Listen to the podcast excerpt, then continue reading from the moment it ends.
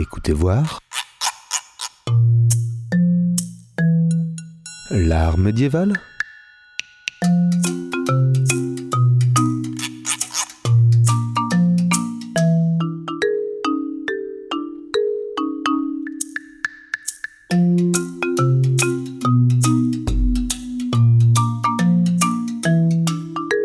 Écoutez voir l'art médiéval. Bonjour à toutes et à tous et bienvenue sur Radio Pulsar. Nous sommes le mercredi 24 novembre et aujourd'hui nous allons nous intéresser à l'infidélité, ou plus exactement à une infidélité historique et littéraire. On va parler notamment d'un épisode qui a marqué un tournant, un point de rupture dans la matière de Bretagne. C'est l'infidélité fameuse de Guenièvre envers son époux, le roi Arthur. Pour mémoire, la célèbre dame l'a trompé avec Lancelot du Lac, l'un des chevaliers de la table ronde, et néanmoins pas la meilleure personne pour qu'Arthur ne le découvre pas. Nous allons donc nous pencher sur cette très célèbre affaire, analyser la manière dont elle a été représentée dans les livres peints au XVe siècle. Aujourd'hui, programme chargé en intervention, nous parlerons histoire avec Simon qui prendra la parole dans quelques instants et qui tentera d'expliquer la matière de Bretagne pour la bonne compréhension de nos auditeurs. Nous parlerons également art avec Cicine et Louise, nos iconologues, qui s'empareront de deux feuillets présents dans le manuscrit de la mort du roi Arthur. Althea abordera sa spécialisation du retable en lien avec l'œuvre précédente. Manon, quant à elle, spécialiste des images, s'exprimera sur l'importante question du pouvoir des images. Et pour finir, en fin d'émission, Clément, chroniqueur pour Radio Pulsar, interviendra sur la biennale Traversée Kim Soja, qui s'est déroulée à Poitiers en 2019-2020, et plus particulièrement sur l'exposition de la médiathèque de Poitiers, L'art médiéval est-il contemporain?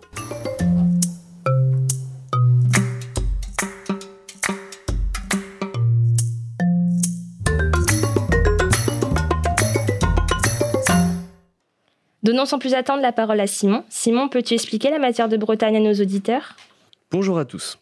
Vous vous questionnerez sûrement sur ce qualificatif, la matière de Bretagne. Il s'agit de tous les récits des années 1150 à 1250, quelle que soit leur forme en Bretagne, qui mettent en scène Arthur et ses chevaliers. Dans cette matière, il y a trois grands cycles. Il y a trois grands cycles de romans bretons. Ce sont des poèmes qui composent ce premier cycle. Le premier cycle est centré sur l'amour et le personnage de Tristan, d'où son autre nom, le cycle de Tristan. Le deuxième cycle nous intéresse plus. Il est sur le fameux Arthur. C'est le cycle de la table ronde, centré sur les prouesses chevaleresques. C'est Chrétien de Troyes qui rend célèbre la matière de Bretagne avec ses nombreux ouvrages. Toutes les histoires sur Lancelot sont placées sous le thème de l'amour courtois. Son amour pour la femme du roi, au passage, très proche de notre chevalier, reste un thème très repris. Dans ce deuxième cycle, on sent l'influence des troubadours dans les romans biographiques de héros. Enfin, le dernier cycle est plus mystique et s'ouvre sur le poème de Perceval. C'est le cycle du Graal. On ne parle plus d'amour courtois, mais d'amour divin de la quête, celle du Graal. Le Graal euh, est en fait un vase sacré où le sang du Christ a été récupéré. Ce Graal est un but à atteindre pour tous les chevaliers.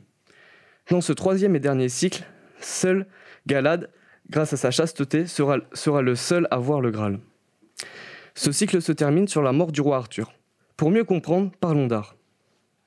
Ce thème d'infidélité intéresse énormément les artistes, va savoir pourquoi. Deux artistes, par exemple, l'un actif à A1 en 1470, l'autre plutôt au centre de la France, ont choisi de peindre l'épisode de l'infidélité de Guenièvre. Alors pour mieux comprendre la raison des représentations de la matière de Bretagne dans les manuscrits, il faut comprendre comment elle met en avant la découverte de l'infidélité de Guenièvre par Arthur. Merci beaucoup Simon, c'est beaucoup plus clair.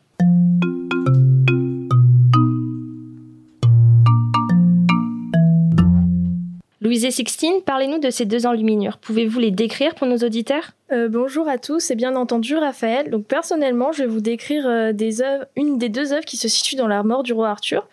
Donc mais avant ceci, il faut préciser que Guenièvre et Lancelot étaient tous les deux des amants. Euh, la relation adultère avec Lancelot du Lac est un thème récurrent du cycle. Lorsque Lancelot est emprisonné par la fée Morgane, euh, il voit par la fenêtre de sa chambre un artiste peindre sur un mur l'histoire d'Aîné le Troyen. Donc c'est pour cela qu'il décide à son tour de raconter euh, les histoires sur les murs de sa chambre et notamment son histoire d'amour avec Guenièvre. Donc un peu plus tard, le roi Arthur trouve refuge dans un château magique et magnifique, celui de sa demi-sœur, la fée Morgane. Il comprend en regardant les images que c'est l'histoire de Lancelot qui est dessinée et il réalise en même temps que sa femme l'a trompé. Donc ces faits sont présents sur les deux feuillets que nous allons vous présenter avec Sixtine. Alors d'abord, parlons de ce premier feuillet. Il a été réalisé en 1470 dans le centre de la France. Ce feuillet est inscrit dans le livre qui concerne la mort du roi Arthur et il se situe également au folio 193. Donc comme vous n'avez pas l'image sous les yeux, je vais vous la décrire. Alors la scène se déroule dans une pièce qui est assez sobre, il n'y a pas de meubles. Euh, par exemple, le carrelage est de couleur bleue, le plafond est en bois et la pièce peut nous faire penser à une salle de palais. Et elle offre aussi une déclinaison de couleurs allant de l'ocre jaune au marron foncé qui tranche avec le bleu du dallage. Donc au centre de celle-ci, il y a le fameux roi Arthur, dont on parle tant depuis le début de cette émission. Donc sa main droite est posée sur son cœur, ce geste signifie la sincérité et la pureté de conscience. Sa main gauche, quant à elle, repose sur une ceinture. Donc il porte les attributs du roi qui sont l'hermine, donc son manteau et une couronne. Euh, la tunique du roi, elle est de couleur ocre doré. Et Arthur est représenté imberbe, ça signifie qu'il est représenté encore assez jeune. Donc ses expressions faciales, faciales pardon, elles sont neutres et euh, en face de lui il y a un mur. Donc le regard du roi il est porté sur ce mur et sur celui-ci on peut voir des esquisses. Donc comme Simon l'a dit précédemment, euh, la représentation de la matière de Bretagne dans les manuscrits met en avant la découverte de l'infidélité de Guenièvre par Arthur. Donc plusieurs dessins sont donc représentés sur le mur en face du roi. Donc la scène du registre inférieur semble représenter une bataille. Ce sont les exploits de Lancelot. Donc le personnage de Lancelot il est très important. Euh, la reine Guenièvre, du coup, qui est l'épouse du roi Arthur, a été enlevée par Mélégan et c'est Lancelot, un des chevaliers de la table ronde, qui se lance à sa recherche. Donc Lancelot, il a évité à Guenièvre de finir sur le bûcher pour adultère. Et dans les romans de chevalerie qui mettent en scène l'amour courtois, le chevalier doit accomplir de nombreux exploits afin d'obtenir l'amour de sa dame. Donc sur le registre supérieur, il y a une scène d'amour courtois entre Lancelot et Guenièvre. La reine est belle et éloquente, et c'est la dame courtoise par excellence pour qui les chevaliers accomplissent toutes les prouesses. Donc une autre scène à gauche représente deux hommes qui sont peut-être Galeot et Lancelot. Donc Galeot, c'est un ami très proche de Lancelot et il encourage les deux amants, ce qui incite Lancelot à courtiser Guenièvre et à tromper le roi Arthur et commettre son crime de l'infidélité. Donc une autre scène de ce mur représente Lancelot qui se dirige vers Guenièvre. Donc de la bordure qui définit la scène, il y a une inscription en rouge qui s'intitule la rubrique et elle indique comment le roi Artus trouva en la chambre de Morgane l'histoire de Lancelot dont il te doutait fort de l'amour de la reine Guenièvre et de Lancelot. Donc comme expliqué juste avant, euh, c'est dans cette chambre que Arthur découvre l'infidélité de sa femme, ce qui nous permet de dire que Arthur il a pris en flagrant délit les deux amants. Donc il ne vit pas la scène au moment présent, mais il vit la scène quand même à travers les dessins. Donc sur cette scène, il y a des traces d'usure. Donc en tant qu'experte, on peut dire que les traces d'usure, c'est que euh, du coup le pigment n'adhère plus au document ou alors que le document il a été trop souvent touché. Et donc ces éléments font que les scènes qui sont dessinées sont effacées au fur et à mesure. Merci beaucoup Louise. Sixtine, peux-tu nous parler du second feuillet? Le second feuillet, de la même année que le premier, est réalisé à A1. Il appartient lui aussi au livre de la mort du roi Arthur. On y retrouve deux personnages dans une pièce face à une peinture. On a encore une fois affaire à une pièce assez sobre. Le roi porte un manteau de couleur pourpre, ce qui rappelle la royauté. Il est reconnaissable par sa couronne et l'hermine qu'il porte. Le roi Arthur est gentiment hébergé chez sa sœur, la fée Morgane. Elle montre à Arthur la peinture. Leurs mains se dirigent dans la même direction. La femme porte elle aussi les habits royaux, un manteau de deux couleurs, rouge et bleu, ceinturé à la taille.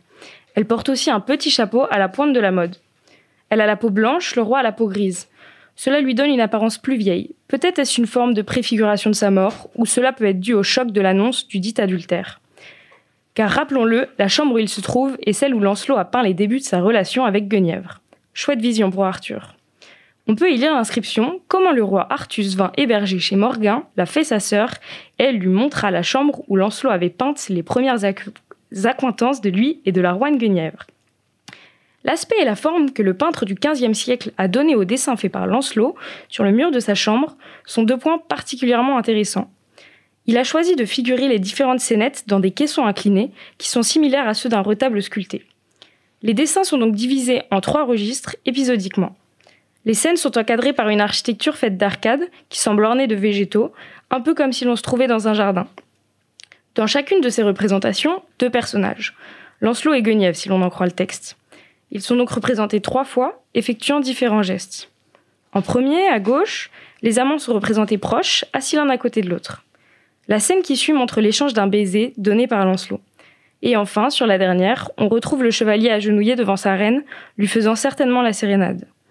On ne sait pas avec exactitude dans quel sens ces épisodes se lisent, et ils semblent peut-être même tronqués, voire coupés par le format de l'enluminure du manuscrit. La peinture qui contient cette peinture, si vous suivez toujours. On peut donc imaginer que celle-ci continue le long du mur.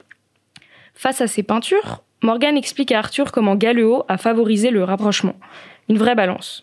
La fée est ravie. Elle encourage son frère à se venger cruellement des amants. Autrement dit, la sœur qu'on rêverait tous d'avoir. C'est l'épreuve de vérité pour Arthur. Déjà, des bruits couraient sur les amours de la reine avec Lancelot. Aggravant avait bien alerté le roi, qui n'avait pas voulu le croire. Cette fois, il ne peut pas le nier. Il découvre la relation entre Lancelot et Guenièvre. C'est cette vengeance qui causa l'effondrement du royaume d'Arthur. Merci beaucoup les filles pour cette description. Écoutez voir l'art médiéval. Après ces explications très précises de ces œuvres, parlons dorénavant de la fonction d'un retable avec Althea. Merci Raphaël et bonjour à tous. Alors déjà, pourquoi est-ce qu'on parle d'un retable? On va en parler parce que Sixtine l'a décrite euh, dans son œuvre. Donc un retable, c'est un rebord qui est placé derrière l'autel et où on posait des objets liturgiques. Au Moyen Âge, l'habitude d'y mettre les reliques et les images qu'on vénère se développe. Le retable devient alors un écran de pierre, de bois, qui est rehaussé, orné de matières précieuses. À la fin du Moyen Âge, le retable peut être entièrement sculpté, alors chacun des caissons qui le composent contient une scénette. Les images des retables au XVe siècle encadrent de nouvelles formes de contact avec le sacré en introduisant dans les volets latéraux des représentations de saints ou des scènes liées à la vie du Christ. Cependant, dans notre cas, le retable est l'écran qui matérialise l'adultère de Guenièvre avec Lancelot. Ici, le retable est fait de plans inclinés et ça permet la projection du regard. D'une part, euh, celui d'Arthur et d'autre part, ça permet au spectateur de se projeter dans la scène, dans la scène représentée. Ce plan qui est incliné sert de sol au personnage et facilite l'observation de la scène pour les spectateurs. C'est plus qu'une image qu'on montre à Arthur, c'est comme s'il était le témoin réel, comme s'il vivait la scène. Arthur se projette dans l'épisode de l'adultère comme s'il était le témoin direct. Il y a dans cette idée des relations fondées dans une tradition spirituelle sur des pratiques de médiation imaginative. Ça se traduit par une sollicitation de l'imagination de celui qui regarde, donc le spectateur, et du personnage qui regarde, c'est-à-dire Arthur. L'image se pose dès lors comme une sorte de théâtre où les scènes et les gestes n'enseignent pas seulement une histoire, mais s'attachent plus fondamentalement à stimuler les élans religieux. On peut donc parler de l'image dans l'image. Euh, partant de cette idée, on peut voir une démarche fondée sur l'empathie qui peut être euh, mise en parallèle avec l'évolution de la dramatisation et du pathos dans les images. Ça se traduit par une tentative de ressentir les sentiments et la sensation éprouvée par Arthur. Cette façon d'intégrer un retable dans l'enluminure pourrait se traduire par l'ekphrasis, qui est une description orale d'une œuvre d'art. On connaît cette figure de style depuis l'Antiquité et pourtant on la confond très souvent avec l'hypotypose. Donc l'hypotypose, elle, est une figure de style qui consiste à décrire des scènes de manière tellement réelle qu'elle donne l'impression qu'on la vit. C'est pour cela qu'on pourrait parler presque d'hypotypose visuelle, car dans notre cas, Arthur ne lit pas, mais il voit la scène, comme s'il la vivait. Merci Althea.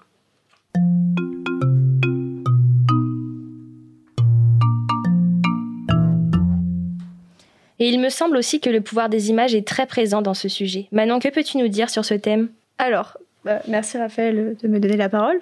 D'après Confucius, une image vaut mille mots. En fait, euh, le, monde euh, de l'art au Moyen Âge se remplit doucement d'images matérielles sur des supports différents. Les images se sont multipliées et transformées au cours du temps, mais chaque image n'a pas forcément une fonction. La plus importante pour l'époque médiévale est celle liée à la religion. Les images participent à la liturgie et parfois servent d'objet pendant cet acte. Par exemple, en procession lors d'une fête, on peut utiliser une image de saint pour le célébrer. Elles sont expliquées au peuple et servent d'enseignement de l'histoire sainte. Les confraternités religieuses du Moyen Âge multiplient les images peintes sur les murs, euh, sur les murs intérieurs de l'église ou dans les chapelles qui ceinturent la nef. Les clercs et les simples fidèles peuvent alors les contempler. Les crucifix, les statues sont des images qui servent à la dévotion lors des prières. Certaines images peuvent avoir une autre fonction et être profanes. Parfois, dans les manuscrits, des images marginales peuvent simplement servir à se souvenir d'un passage en particulier. Les sceaux, eux, par exemple, servent à diffuser le blason et la devise de leur propriétaire. Ils ont alors une fonction juridique et identitaire. Les images des sceaux permettent d'exprimer euh, l'existence sociale des personnes et les rendre visibles. L'image est donc au Moyen Âge un moyen d'expression idéologique autant pour le pouvoir ecclésiastique que particulier. Ces fonctions se trouvent concentrées dans les débuts de l'art du portrait médiéval qui commence avec le pape Boniface VII. Le portrait permet de glorifier les personnes et leur pouvoir et il fige leur effigie dans les mémoires des hommes au-delà de la mort. Maintenant, je vais vous parler du lien entre les images et les émotions. Les images sont des vecteurs émotionnels, elles permettent de transmettre des messages comme pour les images qui nous intéressent ici, l'adultère de Guenièvre. Pour identifier l'émotion transmise, il faut se questionner sur l'usage des couleurs, les contenus et les textures. Ces identifications sont importantes pour que l'image soit vecteur émotionnel. L'émotion est essentiellement liée au contenu représenté et elle est suscitée par le corps et l'esprit, c'est donc une interprétation personnelle. Pour parler un peu de nos deux images, elles montrent donc l'infidélité de Guenièvre comme expliqué plus haut. Pour lier avec le pouvoir des images, que je vous ai expliqué juste avant, une image elle doit susciter une émotion pour son spectateur, donc on peut supposer ici que le spectateur, le roi Arthur, ne sera pas indifférent face à ces images, car en effet elles représentent l'infidélité de sa femme avec son plus proche chevalier. Merci beaucoup pour toutes ces interventions très riches et très complètes.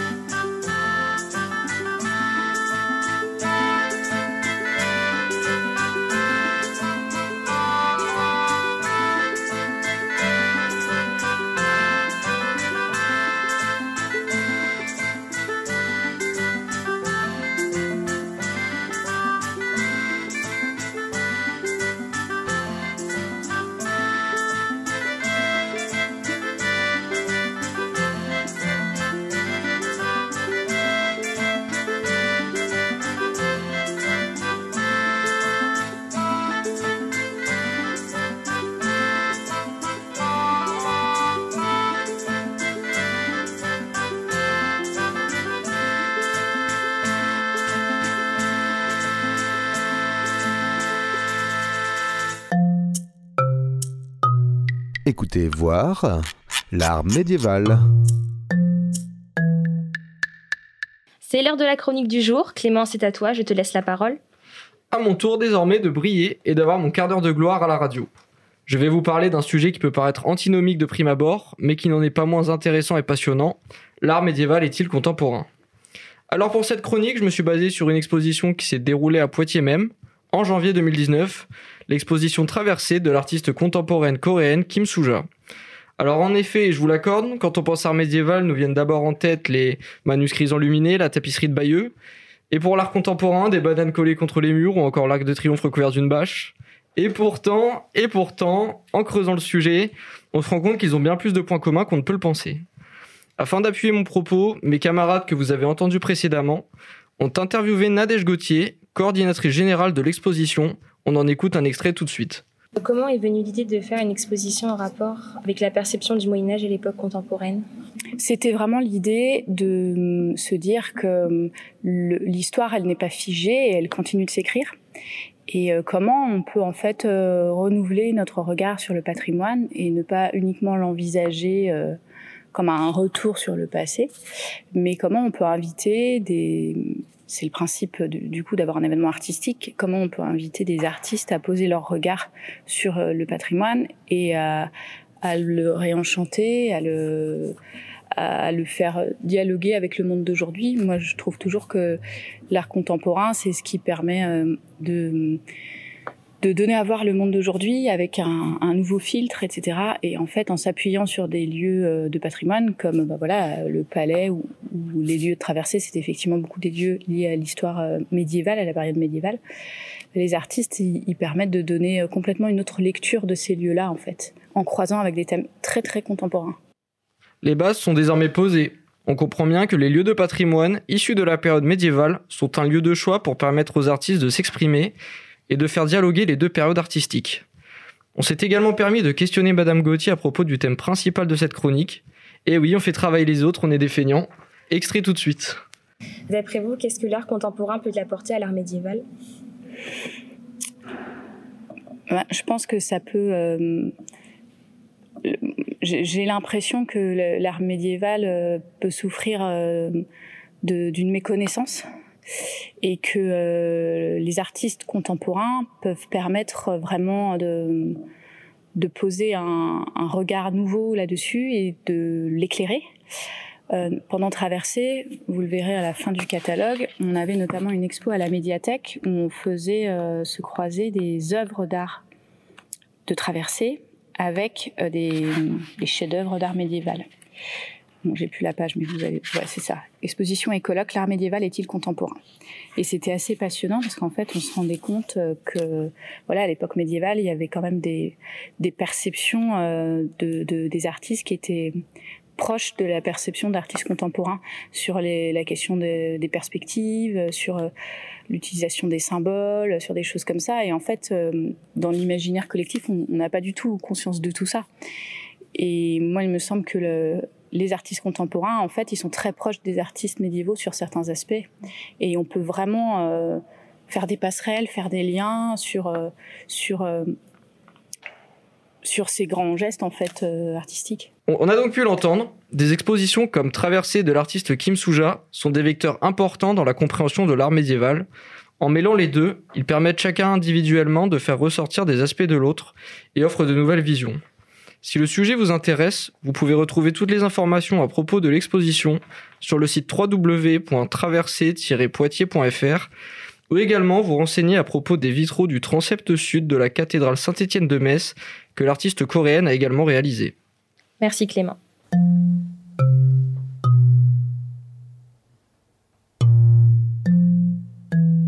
Merci beaucoup à tous, c'est la fin de notre émission. Je tenais à remercier les intervenants ici présents ainsi que les locaux de Radio Pulsar pour nous avoir accueillis.